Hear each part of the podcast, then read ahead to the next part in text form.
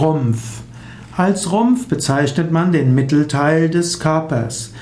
Der Rumpf ist das, was zwischen Kopf, Armen und Beinen ist.